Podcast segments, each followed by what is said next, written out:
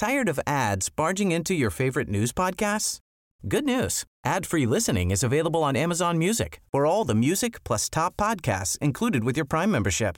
Stay up to date on everything newsworthy by downloading the Amazon Music app for free or go to amazon.com slash news ad free. That's amazon.com slash news ad free to catch up on the latest episodes without the ads.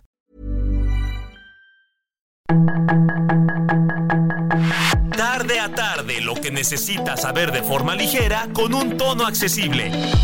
Solórzano, el referente informativo.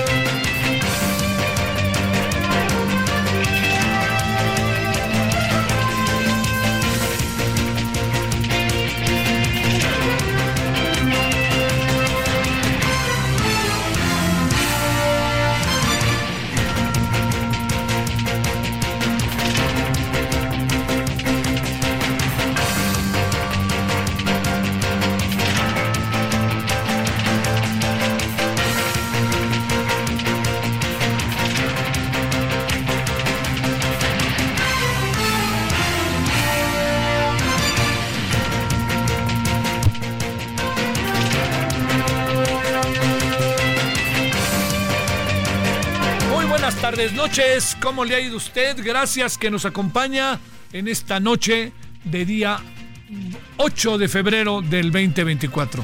Gracias que está con nosotros en nombre de todas, todos quienes hacen posible la emisión. Su servidor Javier Solórzano le saluda.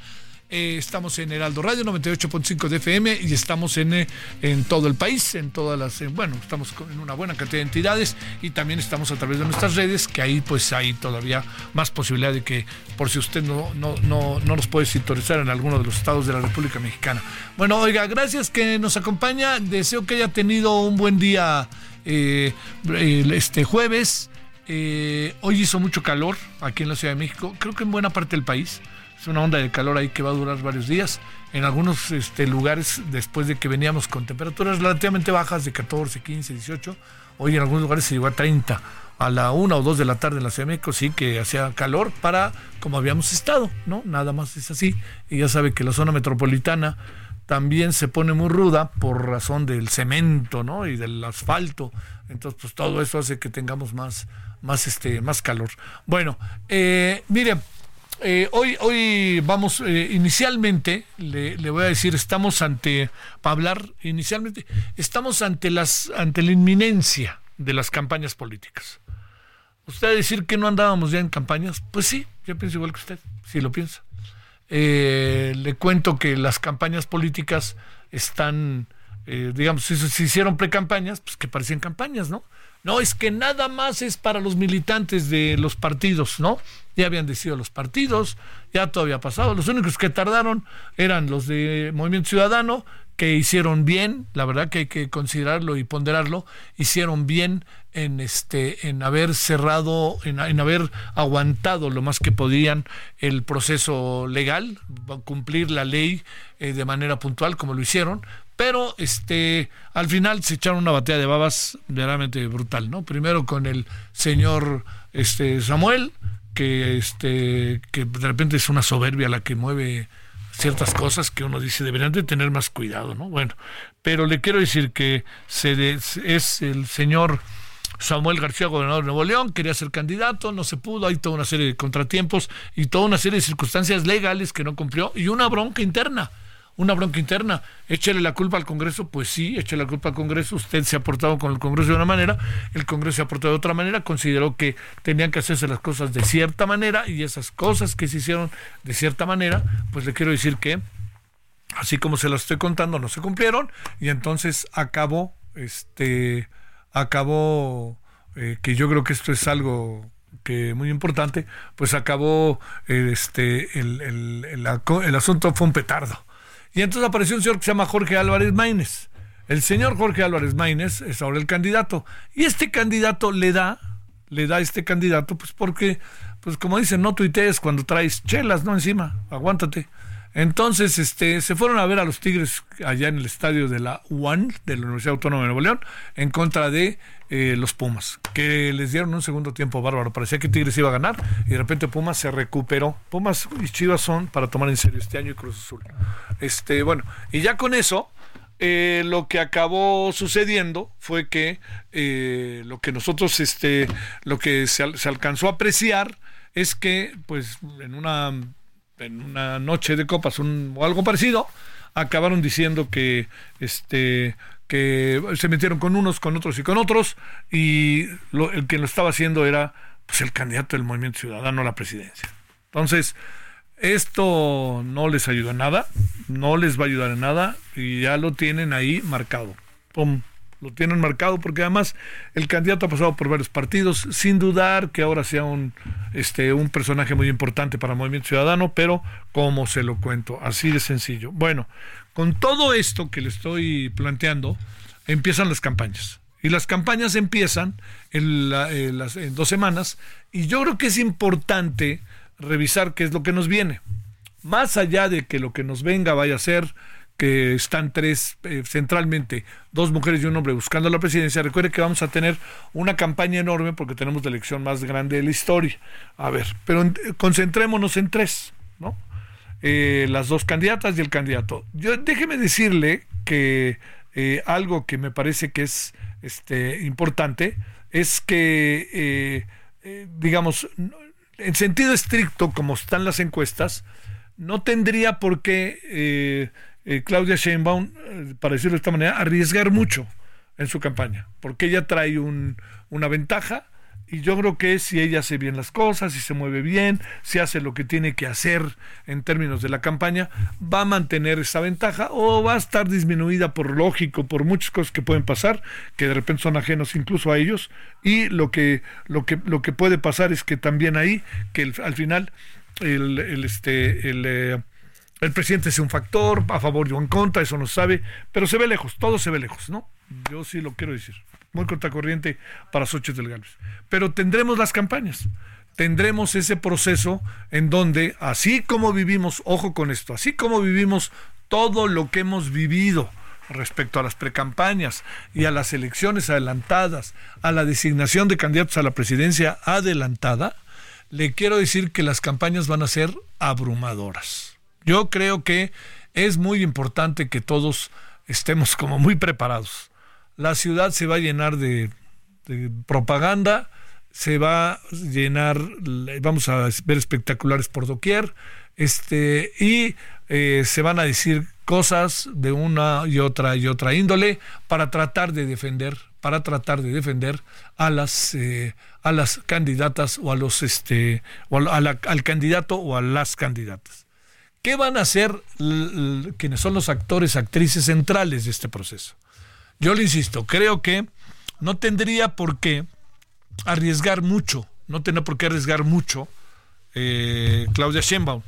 Lo que no quiere decir que, este, que, que, se aísle o que se convierta en un, en un personaje que entre menos se le vea mejor. Todo lo contrario. Yo creo que se va a echar para adelante en ese sentido.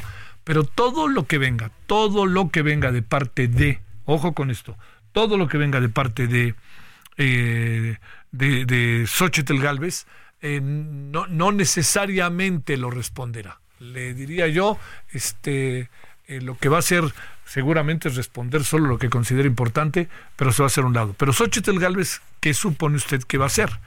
Cada vez que la vea, donde la vea y donde vámonos se va a ir, sobre todo con estas eh, mañaneras que se, ha inventado para tener más presencia. Entonces, eh, lo que va a pasar ahí es que va a haber ahí constante, eh, cotidianamente, va a tener una tribuna que, si ahorita bien la tribuna no está siendo quizá tan importante, ya en plena campaña, usted lo sabe, adquiere otra dimensión.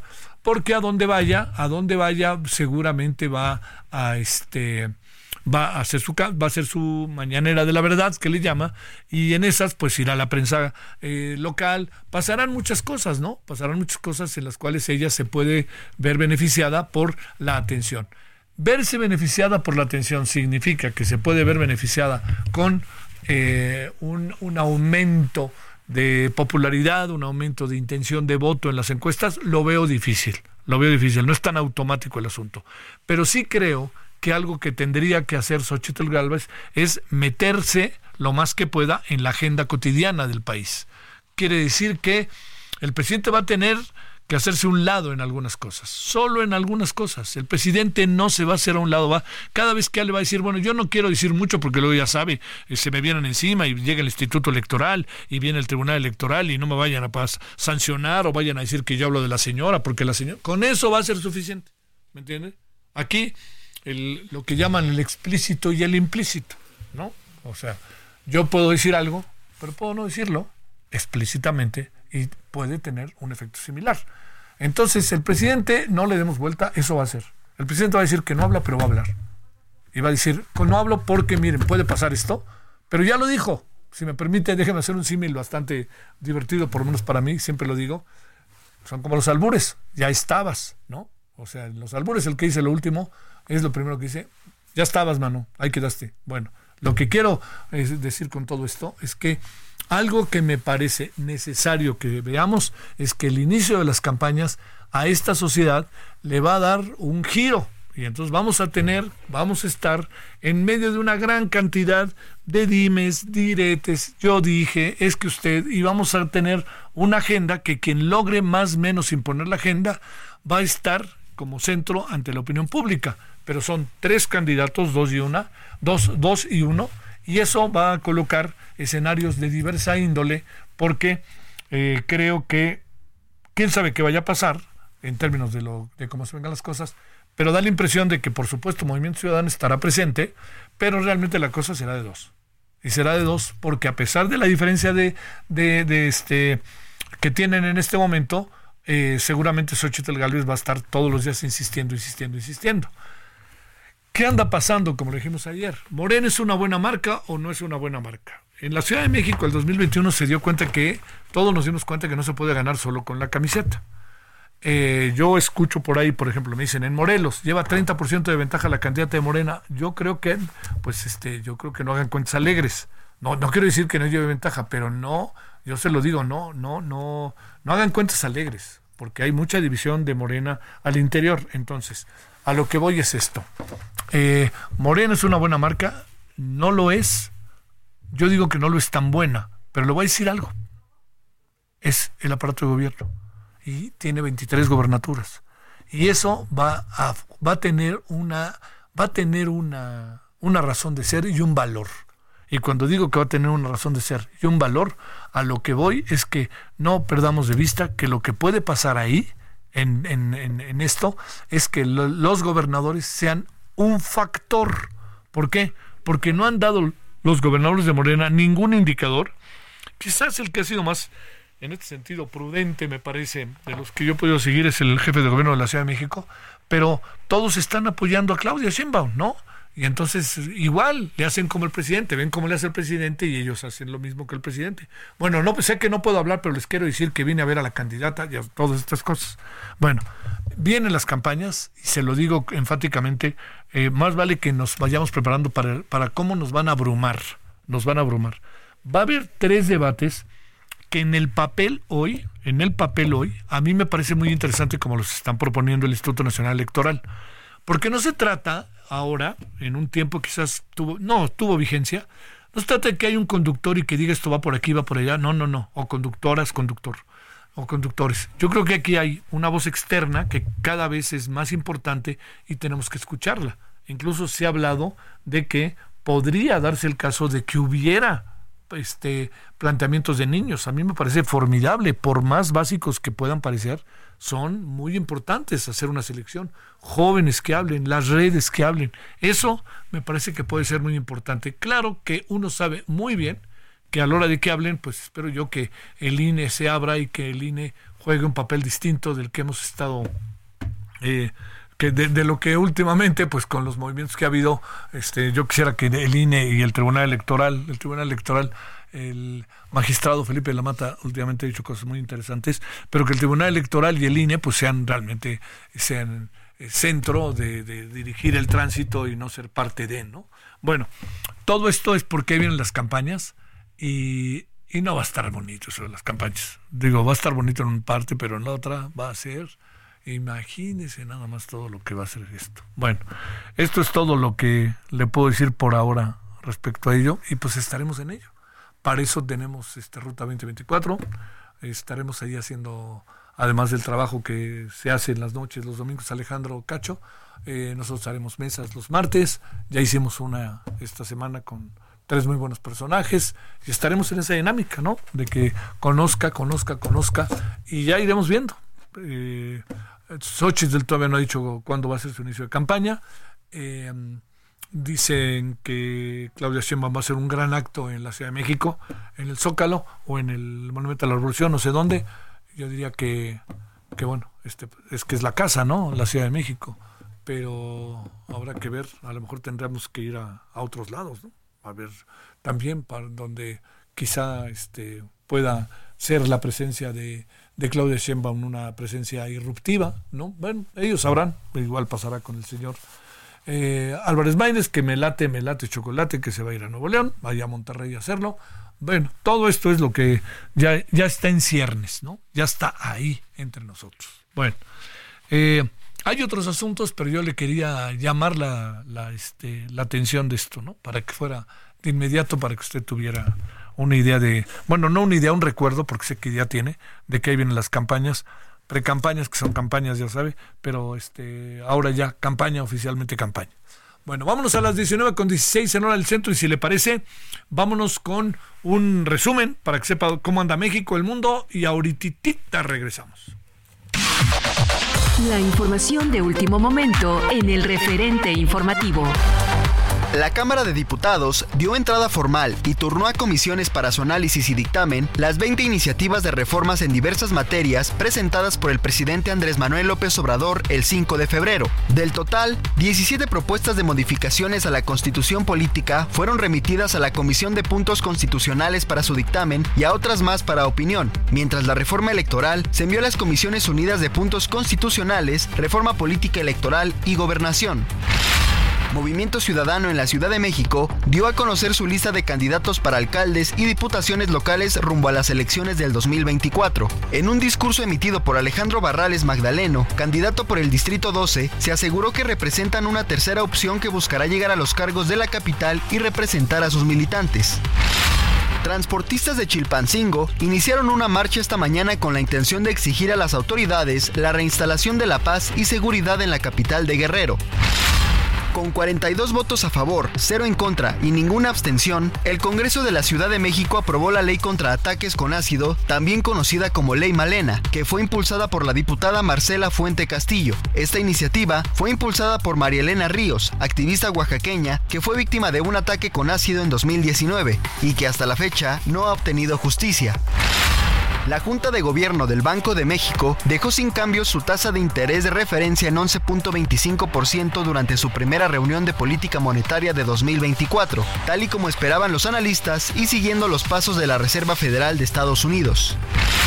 La audiencia en el Tribunal Supremo de Estados Unidos que determinará si el expresidente Donald Trump está inhabilitado para volver a la Casa Blanca por su papel en el asalto al Capitolio en enero de 2021 arrancó este día en la sede del máximo tribunal estadounidense. El Supremo deberá tomar una decisión con premura debido al apretado calendario electoral, pero los analistas dudan de que haya un fallo antes del supermartes del 5 de marzo, cuando 15 estados, incluidos Colorado, celebrarán sus primarias. El portavoz del Consejo de Seguridad Nacional de la Casa Blanca, John Kirby, afirmó que una operación israelí en el enclave palestino de Rafah sería un desastre para la población civil que Estados Unidos no apoyaría. Como parte de su plan Motosierra para recortar gastos del Estado, el presidente ultraderechista de Argentina, Javier Milei, liberó las tarifas de trenes y autobuses y recortó subsidios al transporte público, una medida que dará un nuevo golpe al poder adquisitivo de millones de usuarios que carecen de ayuda social en ese país sudamericano. Sus comentarios y opiniones son muy importantes. Escribe a Javier Solórzano en el WhatsApp 5574 50 26.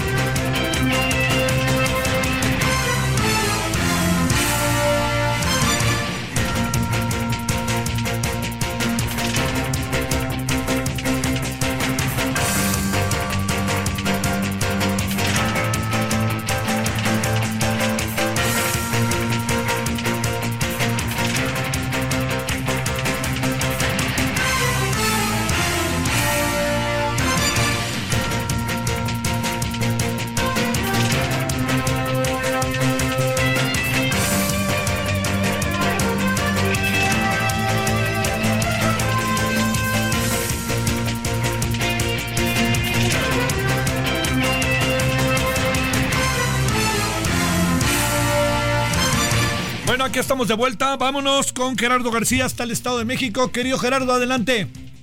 Hola, ¿qué tal? Muy buenas noches, Javier, y también a todo nuestro auditorio. Reportar que la gobernadora del Estado de México, Delfina Gómez Álvarez, expresó su pésame por el elemento municipal de Naucalpan que falleció en un enfrentamiento y refrendó el compromiso de su administración para combatir a la delincuencia. Eh, hay que recordar que este hecho violento ocurrió en Valle Dorado cuando tres elementos municipales se percataron que un grupo de personas estaba desvalijando un automóvil, quienes lo agredieron a balazos y por ello tuvieron que responder. En el lugar, uniformados eh, que, quedaron heridos, aunque uno de ellos murió al ser trasladado para su atención, mientras que los otros dos eh, siguen en hospitalización. En tanto, en el lugar, un menor de edad de 16 años murió y otro de 21 años fue detenido. En este contexto, la, mandata, eh, la mandataria estatal, Gómez Álvarez, reconoció el valor del trabajo realizado por él y los dos elementos más, quienes están fuera de peligro, y dijo que son ejemplos de la lealtad al pueblo. Además, manifestó su apoyo al ayuntamiento de Naucalpan, así como su disposición para coordinarse en materia de seguridad y reiterar que al seno de la mesa de coordinación para la construcción de la paz es que se refrenda este compromiso de combate a la delincuencia. Así es como estuvo este pronunciamiento sobre este hecho violento ocurrido en Naucalpan. Oye, eh, ¿cómo a qué horas fue? Eh? ¿A qué hora del día? Lo que están reportando fue en, en la tarde, eh, hora pico después de, entre la, una de, la tarde cuando ocurrió estos hechos y eh, posteriormente ya el, conforme fue avanzando eh, el tema de la investigación, de que llegaran las autoridades de Procuración y Administración de Justicia. Más tarde ya emite este comunicado eh, el Ayuntamiento de Naucalpan eh, sobre estos hechos, confirmándolos y posteriormente ya da el reporte del fallecimiento de este elemento que tenía una trayectoria de más de 18 años en esta corporación, de ahí que se resalte eh, su labor y eh, precisamente estas condolencias que se da también a sus familiares. Muy en breve, ¿qué pasa con los desaparecidos de Texcapilla? A dos eh, meses del enfrentamiento en Texcapilla, Texcaltitlán, esto hasta el otro lado, en el sur del Estado de México, siguen sin aparecer nueve personas, dos más de las reportadas oficialmente, que le roba la tranquilidad a la comunidad y a sus familias eh, las tiene rotas, incluso ante la falta de resultados de estas investigaciones. Una de ellas ya fue extorsionada a nombre de la familia michoacana y engañada y eh, se les eh, quitó 400 mil pesos. Hasta este momento no hay eh, resultados de estas investigaciones. Las familias de estas dos personas adicionales, una de precisamente es el que nos da esta declaración y lo que ellos piden es precisamente que se les atienda y que se den resultados porque ya pasó esta situación. Se llevan, eh, pues se llevaron su tranquilidad y ahora también sus recursos. muchas gracias. Carla Benítez, en breve, ¿qué pasa en Chilpancingo? Adelante, Carla, gracias. ¿Qué tal, Javier? Muy buenas noches. Pues ya se cumplen 96 horas de este paro de transportes y las autoridades estatales han informado que luego de los hechos de violencia en la capital, se reanudó ya el 20% de las rutas alimentadoras de los municipios aledaños, principalmente a la capital guerrerense. Esto de acuerdo con el reporte que daba a conocer esta mañana la Secretaría de Seguridad Pública de Guerrero. Comentarte que precisamente por esta situación hoy se reforzó el operativo especial de policías estatales y fuerzas armadas, incrementando el número de elementos que recorren las calles a 500. La operación, de acuerdo con el secretario de Seguridad, Rolando Solano Rivera, consta de patrullajes, así como de la instalación de cuatro filtros en los accesos y salidas al municipio. Comentarte que hoy por la tarde, en un mensaje compartido en las redes oficiales del gobierno estatal, el secretario Ludwig Marcial Reynoso Núñez informó que derivado de, los de estos operativos se detuvo a 14 personas que presuntamente estarían vinculadas con el homicidio de cuatro conductores. Sale, muy bien. Muchas gracias, Carla, gracias. Buenas noches, Javier. Pero, dicen que hay que llegar caminando al trabajo allá en Chilpancingo, que no importa el paro. Pausa. El referente informativo regresa luego de una pausa.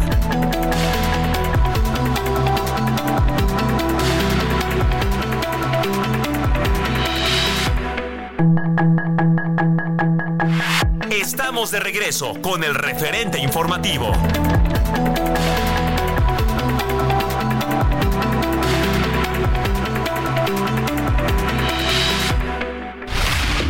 Referente informativo le presentamos información relevante.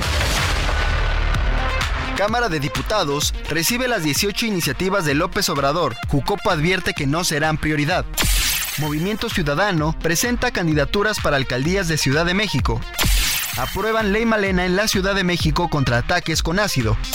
López Obrador reconoce violencia en Chiapas. Asesinaron a dos policías durante una emboscada en Jalisco. Transportistas marchan por la paz en Guerrero. Gobierno de Guerrero refuerza seguridad con 500 policías tras cuatro días sin transporte. Banjico mantiene sin cambios la tasa de interés en 11.25% por séptima vez. Arrancó juicio en el Tribunal Supremo para sacar a Trump de la boleta electoral. Sus comentarios y opiniones son muy importantes. Escribe a Javier Solórzano en el WhatsApp 5574 50 13 26. Solórzano, el referente informativo.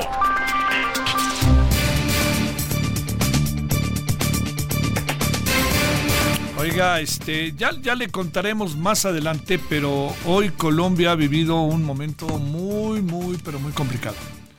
Este, hay muchas maneras de verlos. Unos dicen que lo que sucede es que, se, quiere tomar la corte por parte de seguidores del presidente Petro y que quieren sacarlos por un helicóptero. Hay otras versiones que dicen que, que no, es, no es así.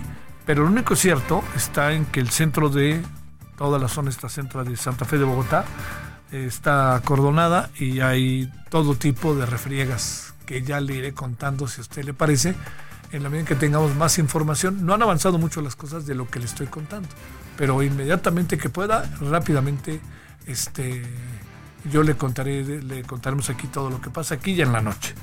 Bueno, vámonos a las 19.37 en la hora del centro.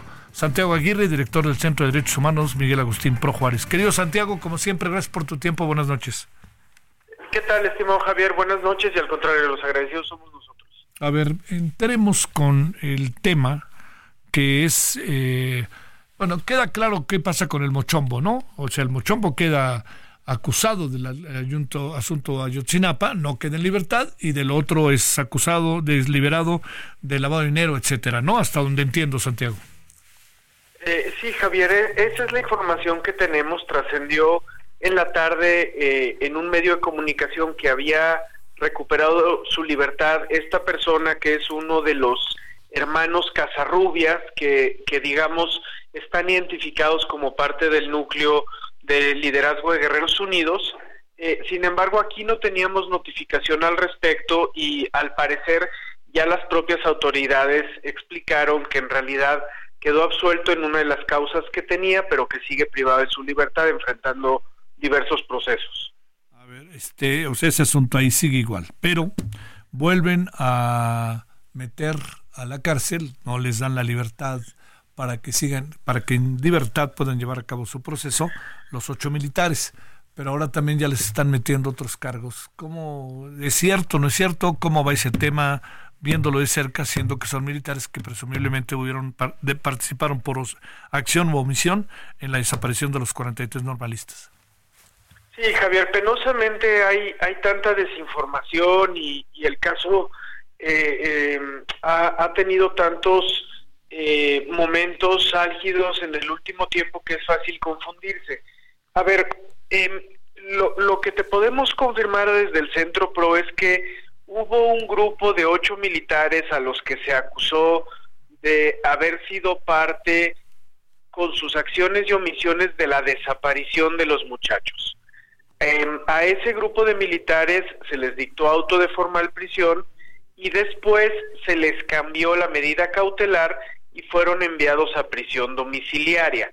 Las familias de los normalistas eh, se quejaron de este proceder no tanto porque tengan la finalidad de que estos militares estén en la cárcel como un fin en sí mismo, en particular las organizaciones que les acompañamos reivindicamos mucho y lo hemos hecho siempre, de eso van los derechos humanos, que, la prisión preventiva tendría que usarse de una forma racional y, y que en principio salvo las excepciones que marca la ley, todos y todas deberíamos poder enfrentar un proceso penal en libertad eh, conforme, conforme eh, lo ha ordenado también la Corte Interamericana de Derechos Humanos.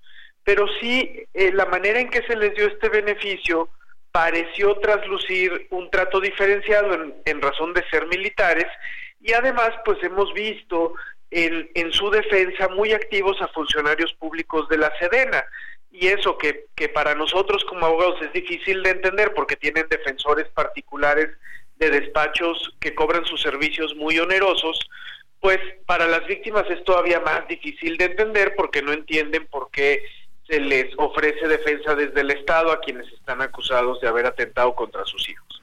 Ahora, en ese estábamos, Javier, cuando unos días después de la liberación de estos eh, ocho militares, los vuelven a detener acusados ahora de delincuencia organizada y el día de ayer les dictan auto de formal prisión. Em, para, para las familias de los normalistas, para nosotros mismos, desde luego en un nivel diferente como organismo de derechos humanos, pues la posición es muy incómoda, Javier, porque no tenemos duda de que había elementos del 27 Batallón de Infantería del Ejército que tenían nexos con el narcotráfico en Iguala en 2014, pero la manera en que se acusó ahora a estos militares, inmediatamente después de que salieron, trayendo al expediente a dos testigos protegidos que declararon de manera súbita cosas que antes no habían dicho, pues es un procedimiento que al menos en el Centro PRO tenemos muy claro que se ha usado siempre para, para actuaciones de la justicia que no son las más limpias. Entonces, estamos acabando de hacer la revisión de expediente, lo tenemos que hablar con las familias, desde luego su sensibilidad como víctimas es diferente, pero, pero esto no, no huele bien y creo que nuestro deber como organismo de derechos humanos es decirlo con toda claridad. Oye, eh, ¿hay nuevas acusaciones contra los ocho militares o no? Sí son nuevas acusaciones porque se consignaron unos días después de que fueron liberados a partir de dos elementos de prueba adicionales que fueron estas dos declaraciones de testigos protegidos que afirman que participaban ellos de, un esquema de connivencia con Guerreros Unidos. Eh, insisto, hay mucha evidencia de que esta connivencia existía. La, la más objetiva y contundente son estos mensajes de mensajería BlackBerry que recupera el fiscal inicial del caso en los Estados Unidos, que muestran cómo los integrantes de Guerreros Unidos eh, tenían mucho trato con los elementos del 27 Batallón. Pero en este momento no se acudió a esa prueba, sino a estos dos testigos protegidos, eh, traídos súbitamente a declarar una vez que fueron liberados los militares, y es muy difícil no pensar que esto obedezca más a que el gobierno pretende presentar resultados eh, con, con base en el número de militares presos y procesados y no tanto dirimiendo efectivamente la verdad del caso, que es lo que a las familias les interesa en último término. Oye, este, ¿y, y qué viene? Digo, la continuidad del juicio, ¿no? ¿O qué es lo que viene? Así es, Javier. Eh, nos notificaron que en este juicio también han promovido eh, el cambio de medida cautelar. Es posible, como es la misma jueza, que recuperen su libertad en, en unos días. Y, bueno, tal, tal nos parece que, que las familias de los normalistas de alguna manera se están quedando junto con la verdad en medio de disputas más amplias entre el Poder Judicial, el Poder Ejecutivo, eh, el propio papel de la Secretaría de la Defensa que le sigue proveyendo de abogados, en fin, ya, ya un contexto de mucha descomposición del caso, Javier. Ahora, el presidente, digo, de manera un poco no, no común, diría yo, para no plantear otra cosa, no este, se inconformó por la liberación de los ocho soldados, ¿no? Sí, no, no, no fue muy puntual al respecto.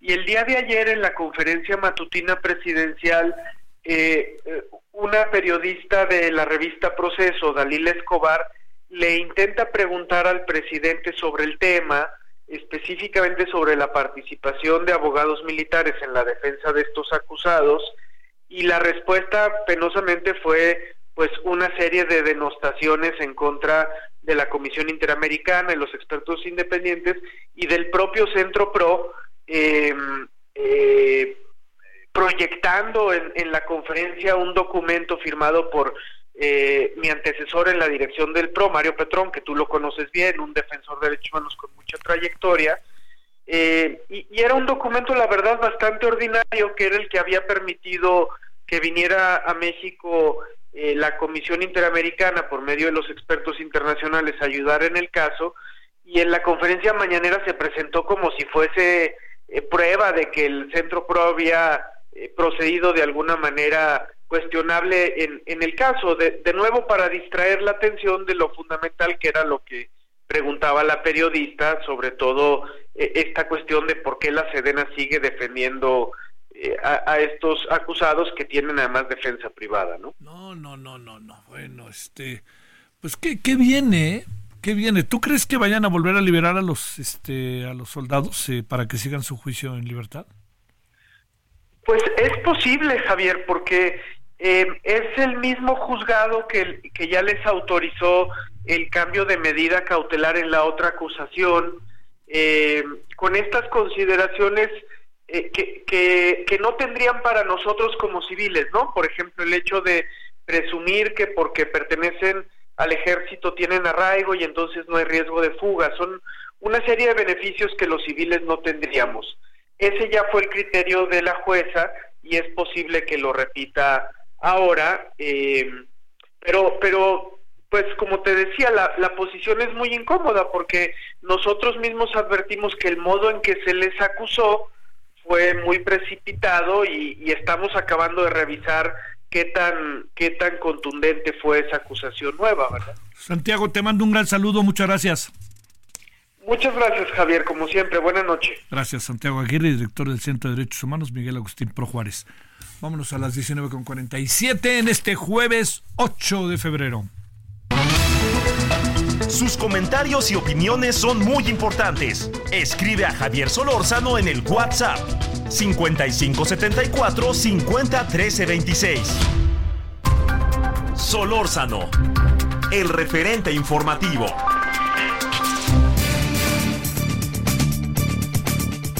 Ben Monterroso, coordinador de asuntos políticos de Fuerza Migrante. Ben, gracias. ¿Cómo has estado? Muy buenas noches.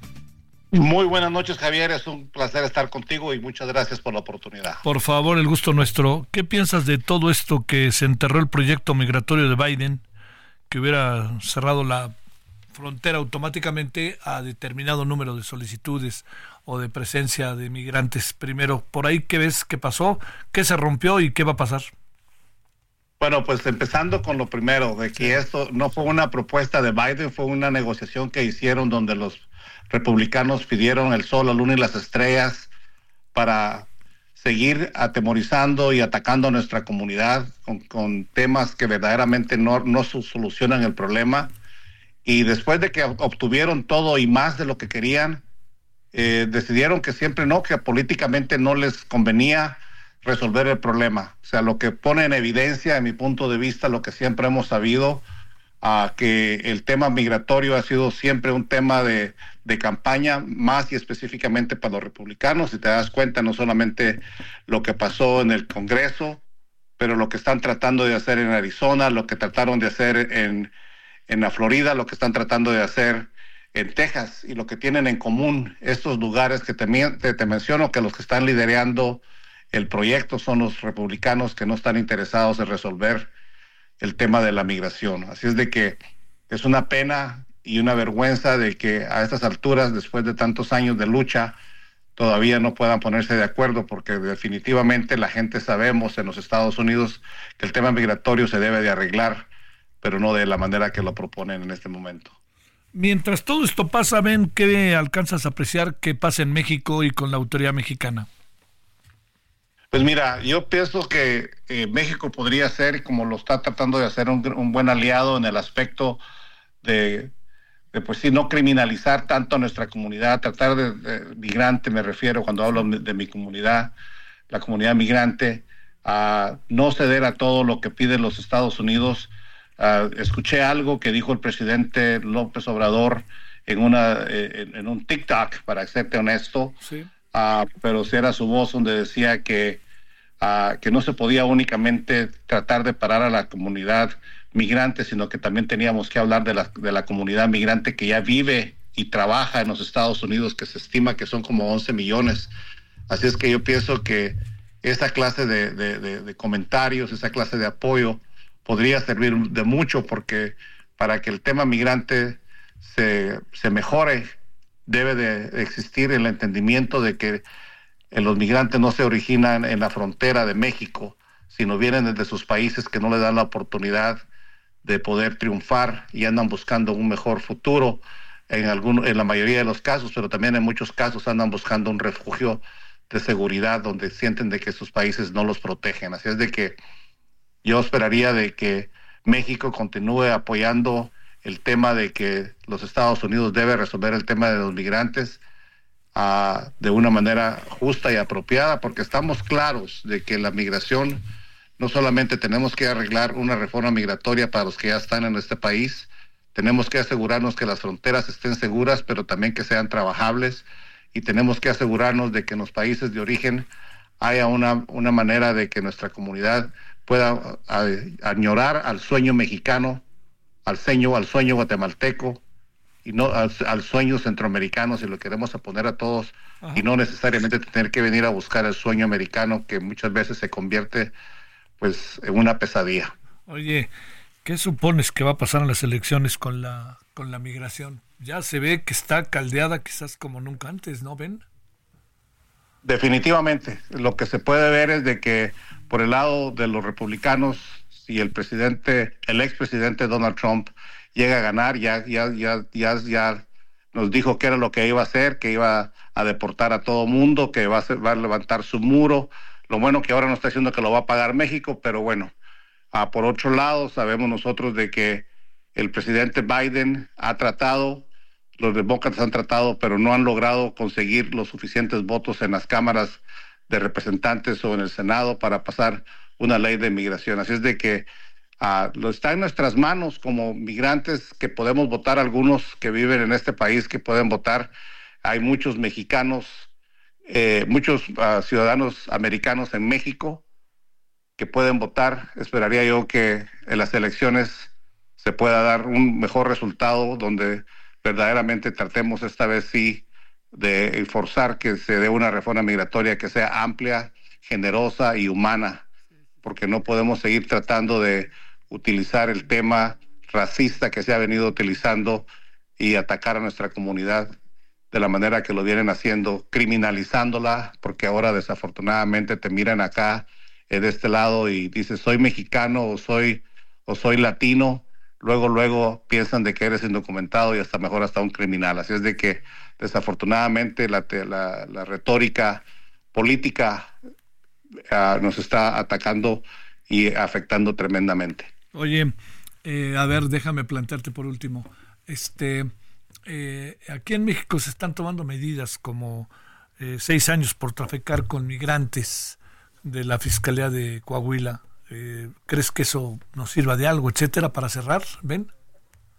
Mira, yo esperaría de que, de que sí. Yo, yo pienso de que aquellas personas que, que toman ventaja de las necesidades de nuestra comunidad migrante deben de pagar caramente su, sus crímenes y no y yo pienso de que se están abusando de nuestra comunidad eh, eh, de esa manera no creo que vaya a parar la inmigración pero por lo menos por lo menos creo yo de que tratar, se miraría que la gente sea más humanamente tratada. Si nos damos cuenta, el día de hoy ya no son los mismos migrantes que veníamos hace unos 30, 40 años atrás. Ya vienen niños, ya vienen familias completas, ya vienen abuelitos. Eh, y es una pena de que el, los criminales... Tired of ads barging into your favorite news podcasts? Good news. Ad-free listening is available on Amazon Music for all the music plus top podcasts included with your Prime membership. Stay up to date on everything newsworthy by downloading the Amazon Music app for free or go to amazon.com slash news ad free. That's amazon.com slash news ad free to catch up on the latest episodes without the ads.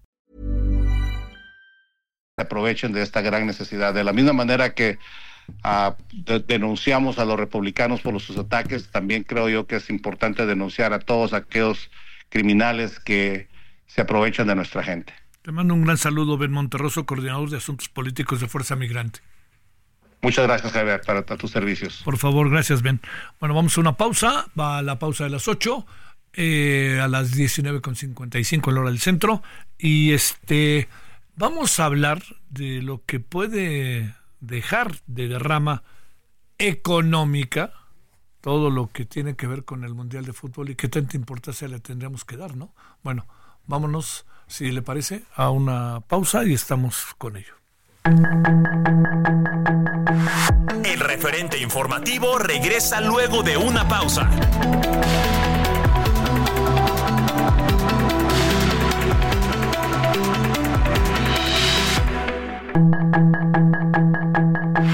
Estamos de regreso con el referente informativo.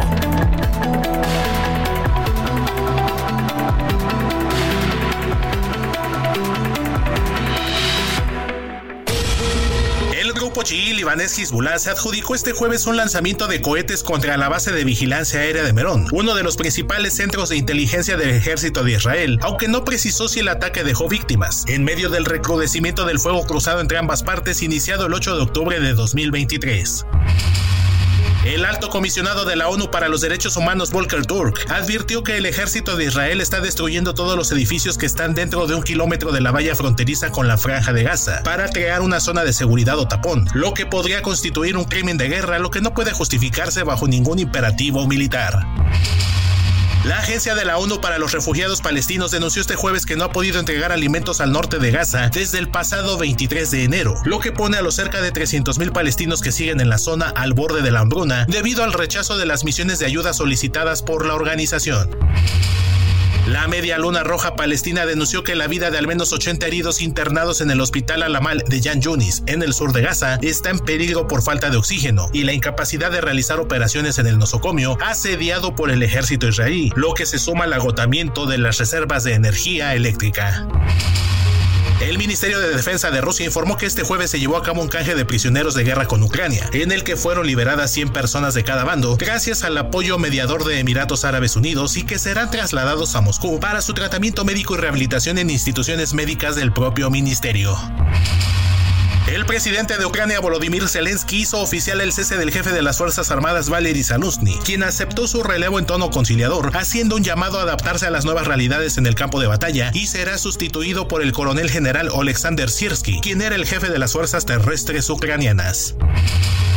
El abogado peruano Eduardo Pachas anunció su renuncia a la defensa del expresidente del país Inca Pedro Castillo por el caso de su fallido autogolpe de Estado del 7 de diciembre de 2022, al señalar que los barcos no pueden ser dirigidos por dos capitanes y notificó al fiscal supremo que ante su dimisión ya no deberá recibir ninguna notificación. Para el referente informativo, Héctor Viera. Sus comentarios y opiniones son muy importantes. Escribe a Javier Solórzano en el WhatsApp 5574 501326. Solórzano, el referente informativo.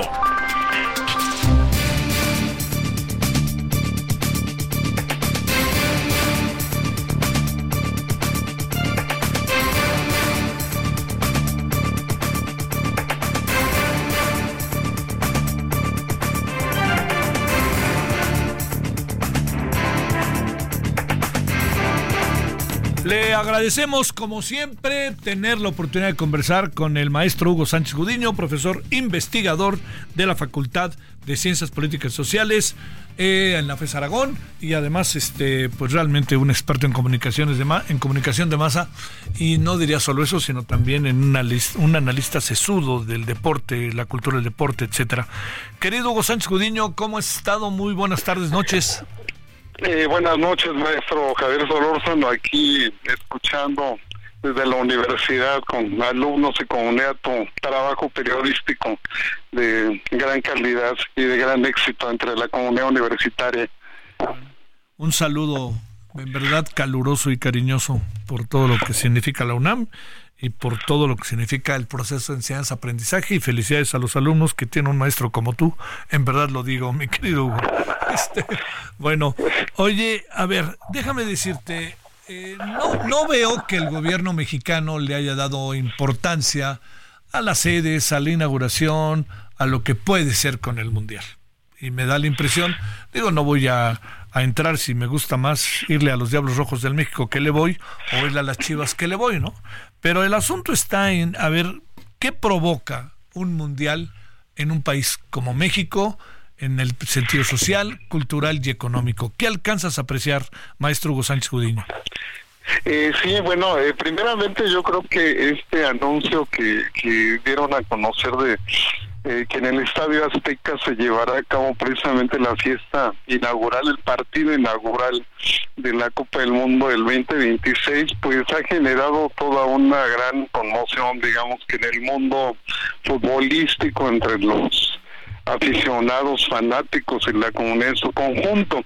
Sin embargo, pues en efecto, como bien lo señala el maestro Solórzano, en eh, la clase política, sobre todo gobernante, parecería ser ajena a este anuncio. Quizás aquí observamos algo interesante, ¿no? Que en el discurso político, pues casi todos los días eh, tiene un sesgo antineoliberal y antiglobalizador y paradójicamente este mundial es un mundial trinacional, neoliberal, global y podríamos decir que es un mundial de la Disney World, ¿no? Que es un mundial eh, totalmente eh, neoliberal en el sentido estricto de la palabra y es un mundial que combina dos elementos que me parecen interesantes, que es la estas, eh, esta filosofía de la FIFA, de la cultura híbrida y del algoritmo. En cuanto a la cultura híbrida, pues combinar lo que sería la, la cultura global, la cultura de libre mercado, de la tecnología y del dinero que representa Estados Unidos y Canadá, y México representa esa cultura local, esa cultura de la identidad nacional, de, la, de las eh, culturas prehispánicas, ¿no? Digamos que es lo civilizado, lo moderno y lo tecnologizado, con lo primitivo, lo artesanal y lo salvaje. Y esa coexistencia de estos dos elementos parecería que es el, eh, el mensaje que la FIFA da al mundo, que bueno, y todos los organismos internacionales eh, pretenden justamente reivindicar estas culturas ancestrales en este mundo globalizado y pues aquí queda como anillo al dedo, como dirían en la mañanera. Este, a ver, eso es una parte que seguramente como en el mundial de este en el mundial de del 86 sobre todo, te acuerdas que fue mucho para la tele, ¿no? Yo me acuerdo que estaba en el estadio Hugo y este y yo decía, ¿y dónde está todo eso que, que, que, iban a hacer? Y pues lo hicieron para la tele, o sea, los que estábamos en el estadio estábamos en Bavia, esa es la verdad. Pero había una reivindicación total de nuestra cultura. Eh, digamos, este, quizás ese sea uno de los motivos importantes como para, para no perder de vista todo lo que esto puede significar en comparación con culturas diferentes de Estados Unidos y Canadá, ¿no? Sí, yo creo que allí la, eh, es la propuesta de que sea el Estadio Azteca el 11 de junio del 26 la fecha inaugural del Mundial y su clausura sea en Nueva York este pues son los dos contrastes no las dos civilizaciones y también las dos culturas que bueno eh, hoy digamos que mm, gobiernos como el nuestro pues cuestionan justamente lo neoliberal pero organismos internacionales como la propia FIFA nos hablan de una coexistencia de ambos de ambos modelos y aquí queda de manera muy este o sea, muy muy bien, incluso el propio eh, reconocimiento de este, pues digamos, de, haberle dado esta sede a México, eh, también es un reconocimiento, aparte de esta cultura híbrida, también es un reconocimiento pues a, los empresarios, a la gran industria de la televisión, como bien indica el maestro Solorzano, que es eh, finalmente la que construye la organización de estos dos mundiales del 70 y del 86. y bueno, pues eh, el señor Infantino, que estuvo aquí en México recientemente, que recorrió precisamente el Estadio Azteca, pues digamos que le dio todo el respaldo a estas empresas al grado pues de que el propio presidente de la Federación Mexicana está optimista, ya habla hasta del sexto partido, nunca hemos llegado al quinto partido y él ya habla del sexto partido. Y además dice que ese sexto partido se puede jugar como en casa en Estados Unidos, en California o en Texas, porque dice que son eh, entidades en las que el número de mexicanos es impresionante. Eh, lo que en efecto este modelo global, aparte de lo que ya hemos señalado, de la reivindicación de lo local, pues también es un modelo de negocios que buscan mercados emergentes y en Estados Unidos y en Canadá pues hay miles de mexicanos que son un mercado potencial para justamente este deporte y ya si los federativos dicen que California y Texas es como jugar en casa, pues es porque tienen las cifras duras que justamente los algoritmos hoy ya tan de moda les ofrecen y que les permiten tener un mercadeo, eh, eh, identificar muy claramente cuáles son estas necesidades de las audiencias, del gran público, sobre todo pues de los fanáticos y de los aficionados a este deporte. Oye, a ver, dos preguntas más, Hugo Sánchez Codiño. Primera, ¿qué significa en términos del fútbol que México, que un país, eh, tenga este tenga tres inauguraciones de mundiales. ¿Qué significa en términos del fútbol, en términos pues bueno, del deporte y en términos también de muchas cosas, ¿no? Esa sería la primera pregunta. ¿Qué significa esto, Hugo Sánchez Judiño? Pues eh, yo creo que eh, primeramente pues es un eh, reconocimiento a las empresas, a la industria, a quienes hicieron, digamos, posible la organización de un evento global de esta magnitud en, en tres épocas en efecto distintas. La primera pues es una época todavía de la Guerra Fría, ¿no?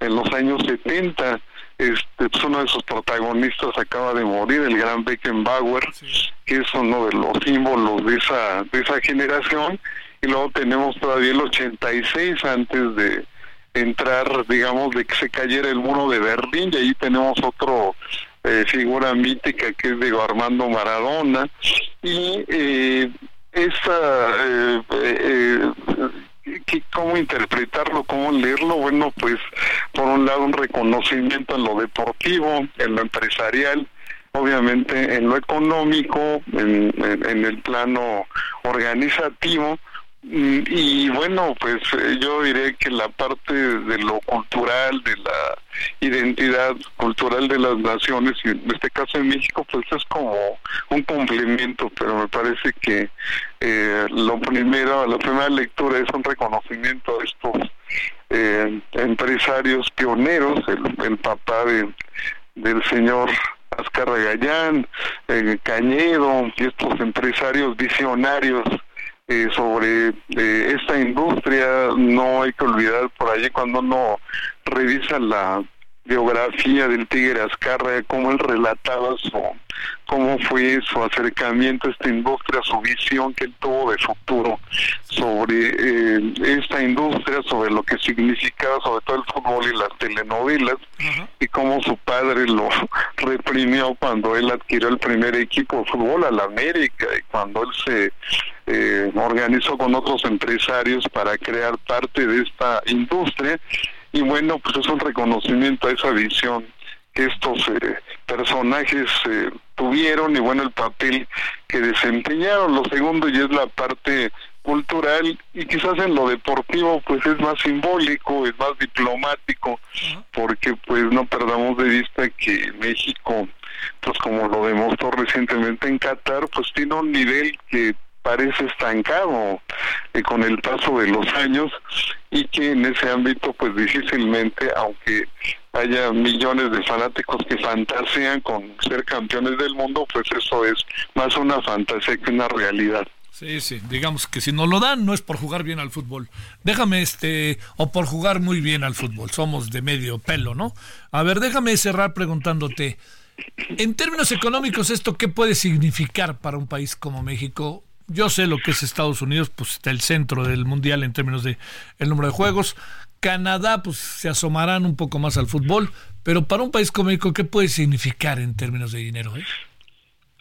Pues yo creo que para México es eh, es como cerrar la pinza de un eh, proyecto eh, económico pues exitoso que inicia pues inicia hace algunos años en años recientes con justamente la liga MLS, que de lo que hemos comentado en alguna eh, eh, diálogo anterior, en alguna conversación anterior, pues es una liga muy bien planeada, muy bien organizada en lo administrativo, en lo económico y bueno, sin duda en el ámbito de la contratación de las grandes estrellas eh, del fútbol mundial y una liga que está creciendo y que ha logrado posicionarse en, un país en el que ese deporte pues no no era el deporte más eh, más popular.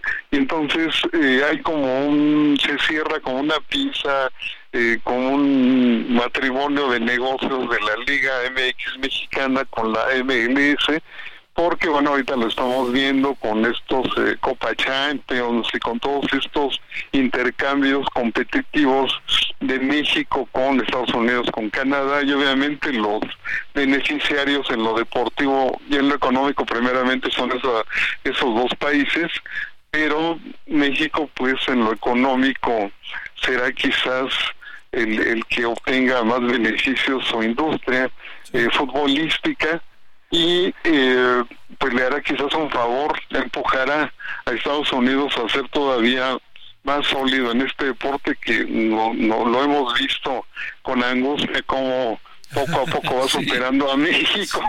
Y bueno yo creo que todos los jugadores que allá ya radican este este mundial seguramente será un imán económico mayor para ellos no bueno este pues todo suena muy padre, este Hugo Sánchez Gudiño. El problema está en que, bueno, si no pasamos al cuarto partido habiendo 48 selecciones, híjole, ¿no? Ya de plano dediquémonos, no sé, este, a otro deporte. Pues ya el presidente tendrá razón. Béisbol, béisbol, béisbol y más béisbol. ¿Y cuál primero los pobres? Primero el estadio de Guaymas. ¿Cuál? No, ni hablar. A ver si no acaba siendo así. Pero por lo pronto te agradezco mucho y muchos saludos, por supuesto, ahí en tu espacio académico. Eh, maestro Solórzano, muchas gracias. Un abrazo. Pues quizás eh, eh, repetir lo que decía Irving Welch, aquel director de Transpointing, ¿no? De que el fútbol es un negocio explotador, neoliberal y feo, ¿no? Pero la cultura que existe en torno a él es maravillosa y yo creo que aquí estaremos de acuerdo con Welch, con Irving Welch y su transporting. Sí, y lo más importante de lo menos importante. Exactamente. Te mando un gran saludo. Muchas gracias, Hugo eh, Un abrazo, maestro Lozano. Gracias a tu espacio académico. Gracias. Bueno, son ahora las 20:22 en la hora del centro. George Roy Hill, gracias. ¿A quién lo dijo? Ah, claro, pues estuvieron ahí media hora en internet. Yo apelo a su memoria. ¿no?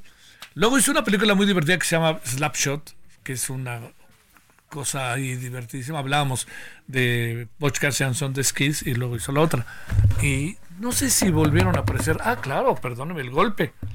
Es también de él. Ah, qué bueno, me acordé yo, ¿eh? Nadie me lo dijo. El golpe es de ellos. ¿Y quién sale en el golpe? Usted dice que no lo saben, pero sale Paul Newman y Robert Redford. Que hicieron cosas buenísimas. Eran una.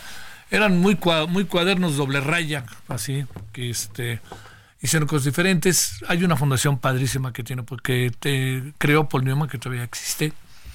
Y pues bueno, dentro de las muchas cosas que hizo Robert hay que reconocerlo, es producción de buenas películas, películas comprometidas, películas melosas, y además hizo pues su festival de cine anual, ¿no? Que ese es algo importantísimo. Vámonos, si te parece, Juan Teniente, contigo hasta Regiolandia. ¿Cómo va hoy eh, Nuevo León? ¿Me escuchas, Juan? Ah, sí, te escucho. Adelante, Juan. Ah, mira, como te digo, siempre el clima acá, pues bipolar. Un día amanecemos con 9 grados y luego 30, veintitantos en, en el día. Pero bueno, tocando el tema, mira, Samuel García, el gobernador que tenemos aquí en, Nuevo León, pues ya solicitó una auditoría para Pemex. Esta situación por la cuestión de la eh, contaminación que vivimos en, en el área metropolitana y Samuel se jacta que es Pemex el que, el que produce esta contaminación y los malos eh, partículas de, MP10, lo que lo que respiramos los remotanos. Cabe destacar tú, eh, Javier, que aquí en Nuevo León eh, Samuel está en contra de que se de, la refinería y busca por todos lados eh, que se retire ya la paraestatal. Pero fíjate, hace un momento ya hubo la contestación y ya lo escuchamos en la mañana con el presidente, pero hace un momento de última hora eh, suspendieron al juez cómodo de, Samuel, el juez de Tamaulipas, eh, Gabriel Domínguez Barrios, por haberlo apoyado eh, con varias cosas de su cuando tenemos el problema de la ingobernabilidad fue suspendido. A ver cómo le hace Samuel a partir de hoy ahora que está buscando retirar la refinería pues ya el gobierno del estado le está contestando el gobierno federal perdón le está contestando con retirarle a su a su juez a modo y de esta manera eh, pues vienen las cosas complicadas ya para el gobernador del estado. Ya ahora sí como dicen se le cayó al presidente de, de donde lo tenía. Pero bueno esas cosas son más adelante. La contaminación viene viene muy muy pesada y Samuel va a buscar que le haga la auditoría y más que nada porque hoy en la mañana el el secretario de Medio Ambiente pues solicitó también que se hiciera esta auditoría. Y pues vamos a ver cómo, cómo surgen las cosas aquí en Nuevo León esta problemática con Pemex y con las contaminaciones, el presidente le dijo que también revisar otras empresas que también contaminan aquí en Nuevo León. Pues vamos a ver qué, qué te pasa. Te mando un gran saludo, Juan. Buenas noches. Buenas noches, Javier. Bueno, al ratito le cuento de un lamentable asesinato, uno más. Angélica León, presidenta de Unión y Fuerza por Nuestros Desaparecidos, en Tecate, Baja California. Abrió su negocio después de unos días por amenazas y pasó eso que le acabo de contar una mujer joven. Pausa. El referente informativo regresa luego de una pausa.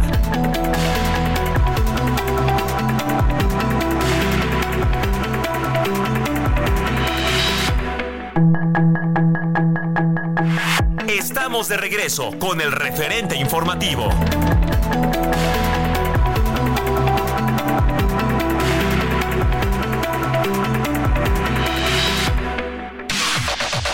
La información de último momento en el referente informativo.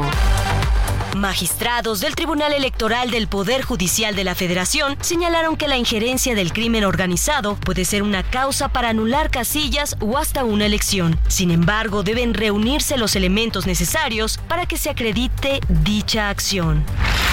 La presidenta del colectivo Unión y Fuerza por Nuestros Desaparecidos de Tecate, Baja California, Angélica Meraz León, fue asesinada la tarde de este jueves. Las primeras indagatorias refieren que el homicidio se cometió al interior de un salón de belleza, donde fue agredida con un arma de fuego en el rostro. Angélica buscaba a su hermano Juan José, quien está desaparecido desde el 2018. La Cámara de Diputados turnó a comisiones el paquete de 20 reformas que presentó el presidente Andrés Manuel López Obrador. Se prevé que las comisiones voten los dictámenes correspondientes después del 15 de abril, tras la realización de cinco foros nacionales y 32 estatales, así como 300 asambleas para el análisis de las reformas. El embajador de Estados Unidos en México, Ken Salazar, afirmó que la investigación de la DEA sobre el presunto financiamiento del crimen organizado a la campaña electoral del presidente Andrés Manuel López Obrador en 2006 es caso cerrado para el gobierno del presidente Joe Biden. Diversas asociaciones de agencias aduanales confirmaron que el puente internacional de comercio exterior en Nuevo Laredo, Tamaulipas, ha sido reabierto, pero opera con errores e intermitencia que dificultan la operación del cruce de los transportistas. La Secretaría de Gobernación se reunió con la Cámara Nacional de Autotransporte de Carga y asumió el compromiso de establecer mesas de diálogo regionales en los estados de mayor interés para esta organización en donde existen mayores problemas de inseguridad. Un joven que transportaba dentro de maletas paquetes con 20 kilogramos de marihuana fue detenido por policías auxiliares en la terminal de autobuses de pasajeros de Oriente La Tapo. Aparentemente el hombre de 25 años se dirigía al estado de Veracruz. Los hechos ocurrieron cuando personal de seguridad privada informó que al realizar la documentación del equipaje percibió un olor extraño y enseguida requirió la presencia de los uniformados. Sus comentarios y opiniones son muy importantes. Escribe a Javier Solórzano en el WhatsApp 5574 50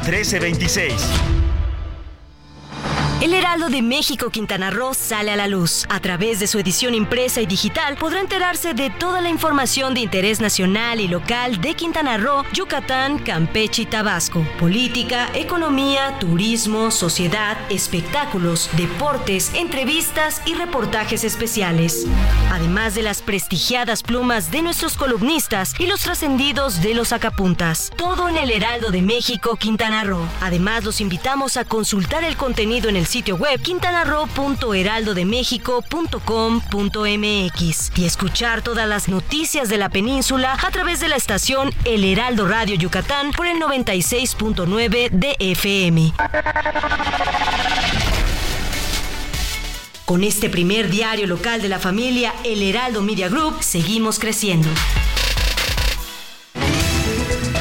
Sus comentarios y opiniones son muy importantes. Escribe a Javier Solórzano en el WhatsApp 5574 50 Solórzano, el referente informativo.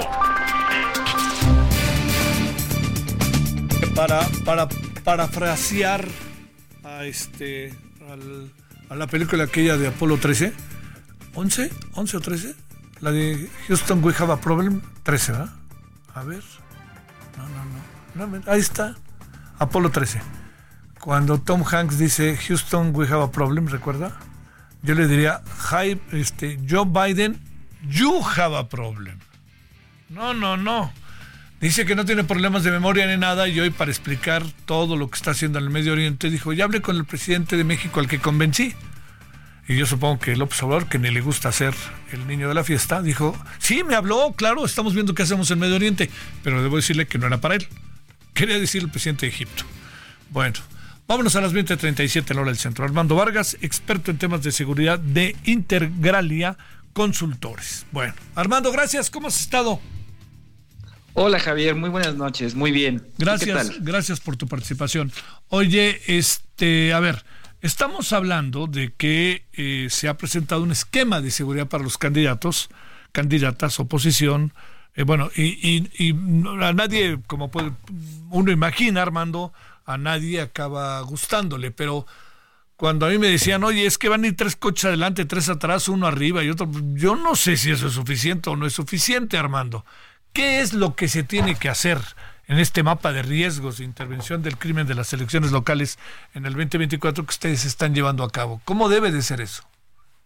Sí, en primer lugar, Javier, em, con respecto al plan de seguridad que ha estado anunciando el INE y que nos ha dicho más o menos cómo va a ser el esquema, porque tampoco la información ha sido, digamos, oficial, no hay un documento en donde se detalle a profundidad.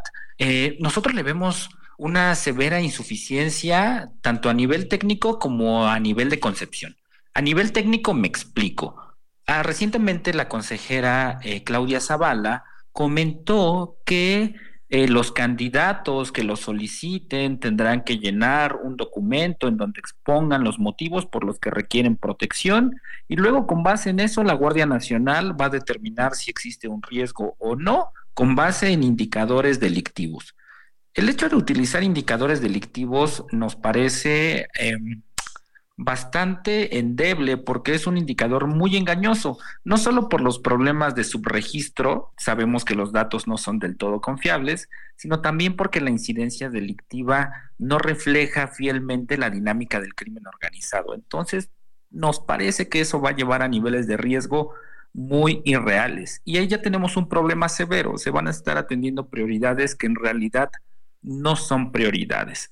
Entonces, nos parece que los protocolos que se están planteando no van a tener resultados eh, contundentes. Ahora, ¿qué es lo que nosotros estamos planteando desde Integralia? Desde luego coincidimos en que es necesario atender prioridades, pero con base en indicadores, digamos, más certeros. En el reporte que nos haces favor de comentar, eh, nosotros consideramos cinco factores de riesgo para determinar estos niveles de riesgo. El primero es la presencia de mercados ilícitos, además del narcotráfico, por ejemplo, el tráfico de migrantes, la presencia de varios grupos eh, criminales en conflicto armado, la presencia de un Estado de derecho débil, esto es de gobiernos incapaces de aplicar las leyes, la celebración particularmente de elecciones presidenciales y la presencia de municipios que son claves para el crimen organizado y que sean competitivamente, em, electoralmente muy competidos. Con base en esto nosotros planteamos no tres, sino cinco niveles de riesgo, muy bajo, bajo, medio, alto y muy alto. Y en nuestro mapa nosotros identificamos seis entidades con un riesgo muy alto de intervención del crimen en los procesos electorales. Guerrero, Jalisco, Michoacán, Colima, Chiapas y Morelos. Con base en esta certeza, podríamos instrumentar o sería posible instrumentar eh, acciones con mayor probabilidad de eficacia. Lo que hay que reconocer, estimado Javier, es que la realidad nos dice que en esta elección será muy difícil contener la intervención del crimen organizado. Esto es algo que solo se tiene que resolver a largo plazo. Al día de hoy no hay manera de frenarlo de manera contundente. A ver, este, digo, es obvio que a nadie van a dejar satisfecho, ¿no? Pero, pero no, no sería solo eso.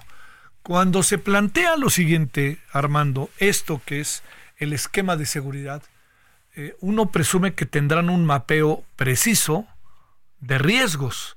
Eh, intuyo que no es lo mismo a lo mejor una diputación en algunas delegaciones de la ciudad de en algunas alcaldías de la Ciudad de México que en otras alcaldías, ¿no? Este, para no ir tan lejos. Pero así no es lo mismo una candidatura en el estado de Guerrero que una candidatura en el estado de Yucatán.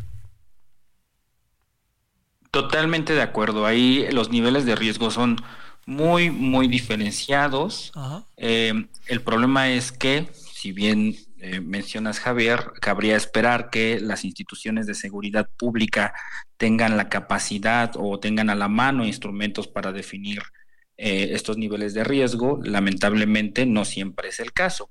Y algo que es muy importante dejar en claro es que el plan que anunció el INE se concentra en el proceso federal y en las nueve gubernaturas, las candidaturas locales, que son las que están en mayor riesgo de violencia política, van a estar a cargo de los soples y de las instituciones locales de seguridad.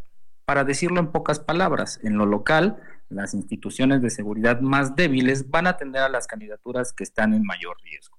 Entonces, me parece que es justificada eh, la preocupación de que el plan va a ser bastante insuficiente. Ahora hay que decir también que el INE no tiene eh, atribuciones de seguridad y no tiene por qué tenerlas.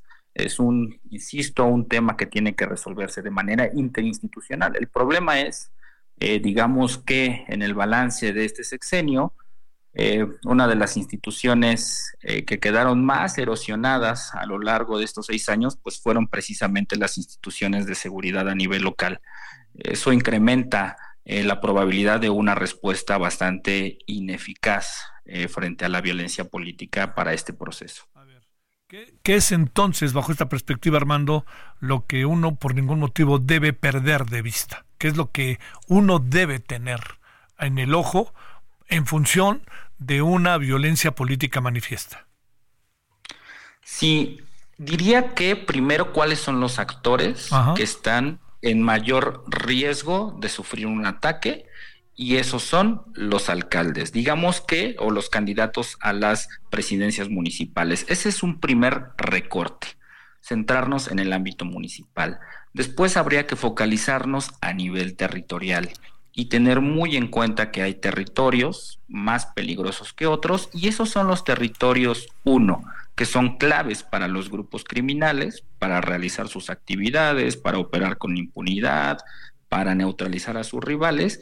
Y dos, que es muy probable que los ataques se concentren en municipios que son electoralmente muy competitivos. Digamos que ahí están los incentivos para que el crimen organizado intervenga en las elecciones a través de la violencia. Entonces yo diría que lo central es centrarnos, valga la redundancia, en estos actores que son blancos prioritarios.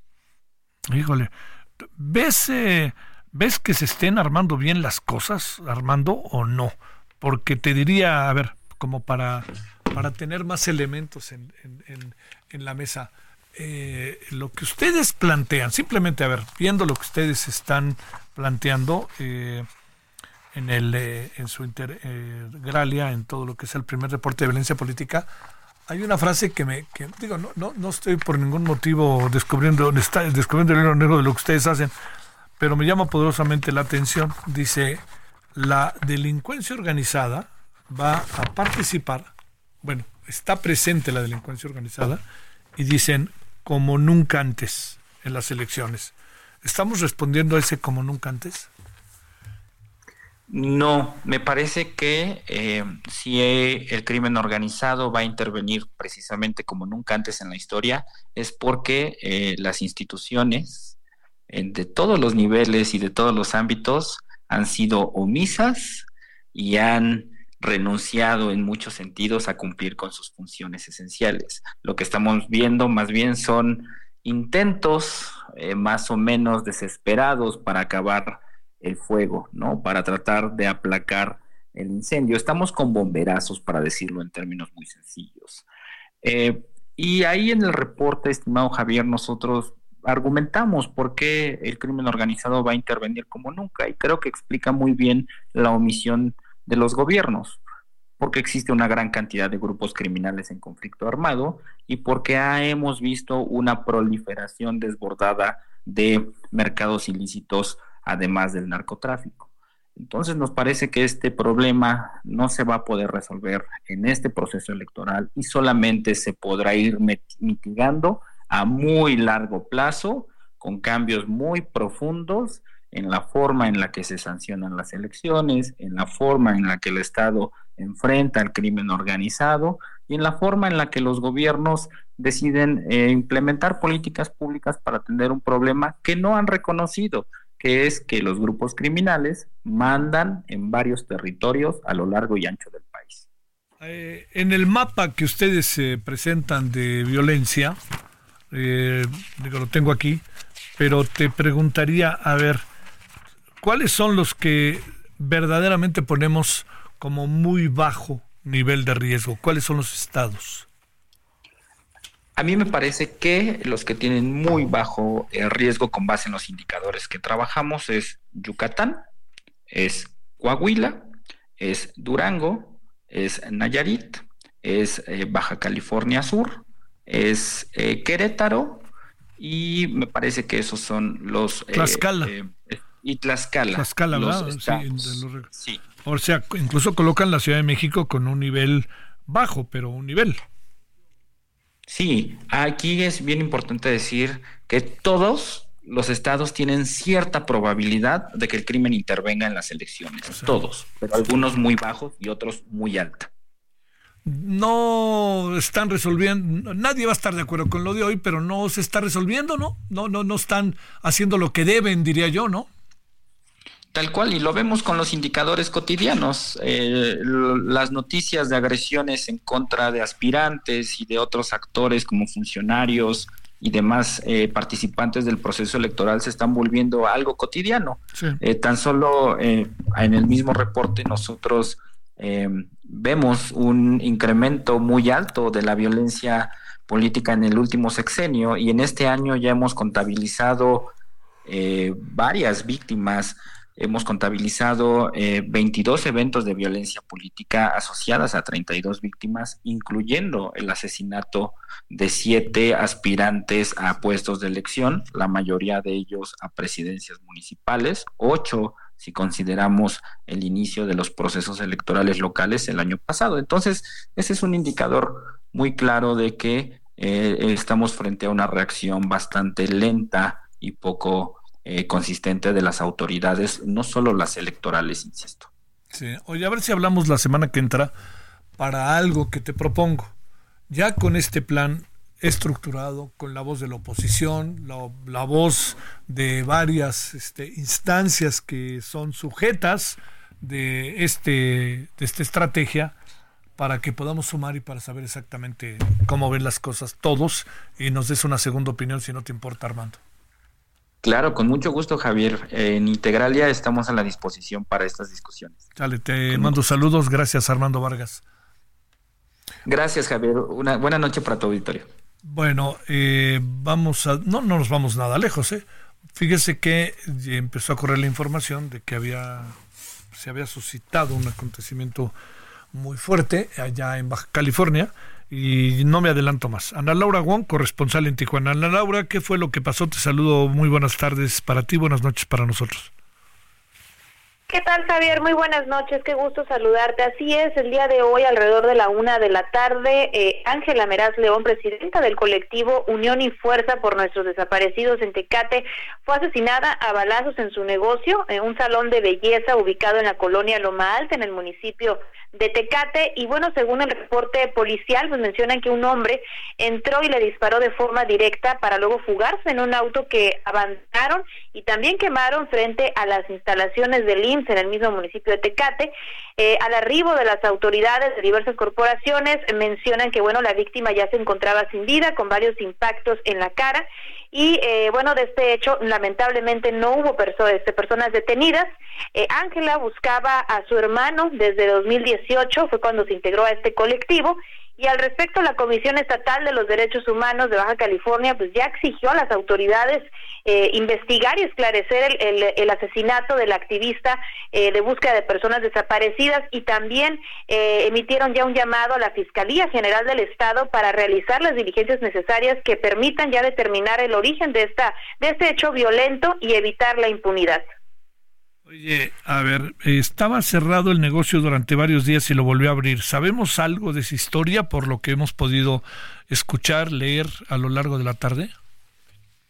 Hasta el momento, algo oficial por parte de las autoridades fue únicamente que fue pues, la agresión dentro, de, al interior de este, de este negocio de, de, la, activista se encontraba trabajando, ya mencionan este, algunos testigos que ese día sí se encontraba trabajando, eh, incluso todavía ayer había hecho unas publicaciones en las que mencionaba que continuaba con sus actividades, pero hay una versión en el municipio de Tecate que se trata de su expareja sentimental, quien ya la había amenazado días antes y hoy, pues bueno, se da esta lamentable agresión.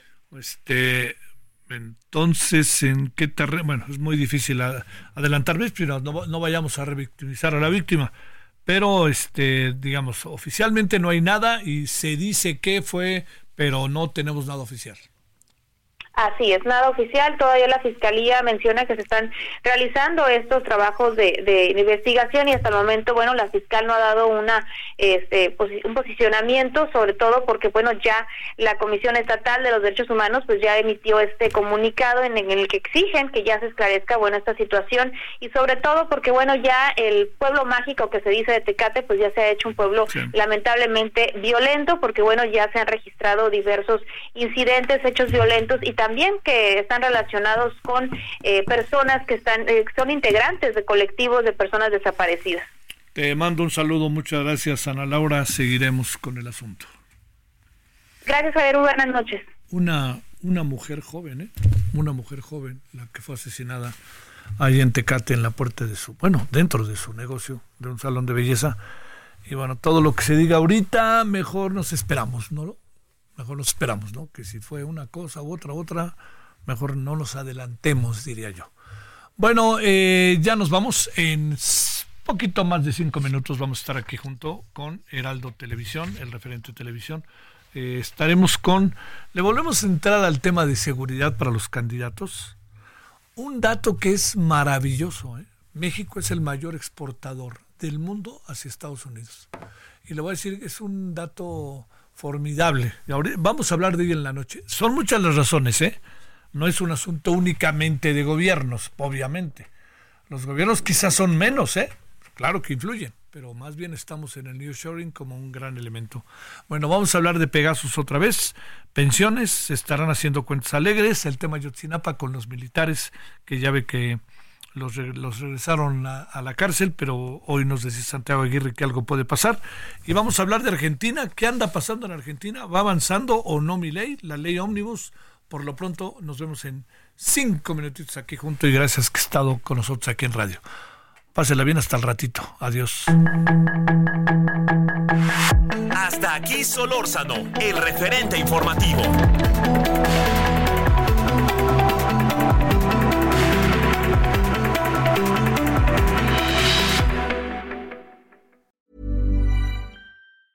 Tired of ads barging into your favorite news podcasts?